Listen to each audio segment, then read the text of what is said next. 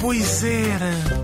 E hoje fazemos então aqui uma viagem no tempo pela história da, da televisão e vamos até 1977. Eu vou por aqui assim um, um genérico de um concurso muito, muito velhinho, assumidamente velhinho, que até foi tirado de um vinil, portanto é capaz de estar assim meio ronfelho, mas veja lá se se lembra disto.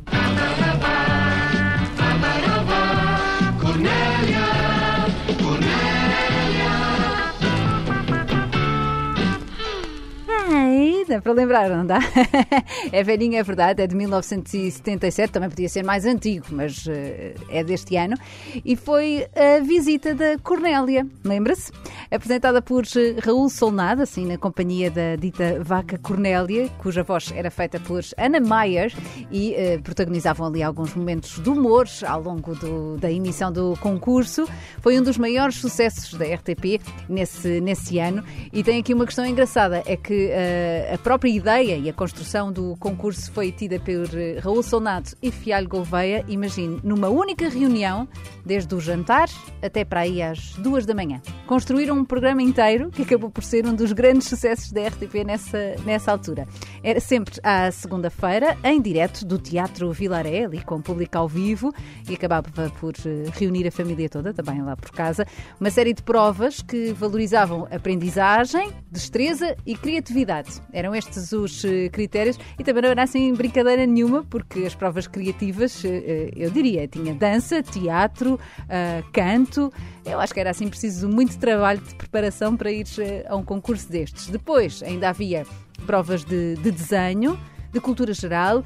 Nesta edição de 77 também perguntas sobre o Código da Estrada e até sobre a Constituição Portuguesa e a Declaração dos Direitos Humanos. Já viu? Era mesmo preciso saber muito. Os concorrentes mais eh, pontuados em todas as edições iam então para um pódio e depois acabavam, acabavam por eh, ficar por lá até serem ultrapassados por outros eh, concorrentes, mas isso poderia demorar semanas e semanas. O lugar era deles até alguém chegar àquela pontuação ou ultrapassar.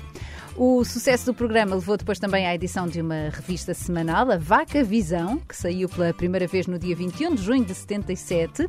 E ainda, eh, segundo consta na Wikipédia, aqui eh, confesso que recorri a esta fonte, houve uma coleção de cromos e um single com versões de temas dos Gemini e de José Cid.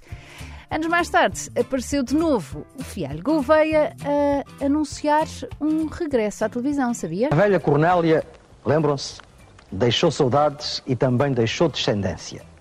Por isso, em breve, teremos aí a visita da filha da Cornélia, com algumas ideias necessariamente diferentes, porque é de outra geração, mas no fundo com o mesmo espírito imaginativo e criativo da mãe. E bota criativo nisso, né? Como se diz na novela. A filha da Cornélia voltou à televisão então em 1994 com algumas adaptações, como eu vi aqui pela voz de Fialho Gouveia, com sucesso, é verdade, mas eh, não tanto como a primeira edição de todas de 1977 com Raul Solnado e a Vaca Cornélia, cuja voz era então recorde de Ana Maias. E assim ficamos hoje para dizer, como sempre, vamos a isto. Eis, pois era.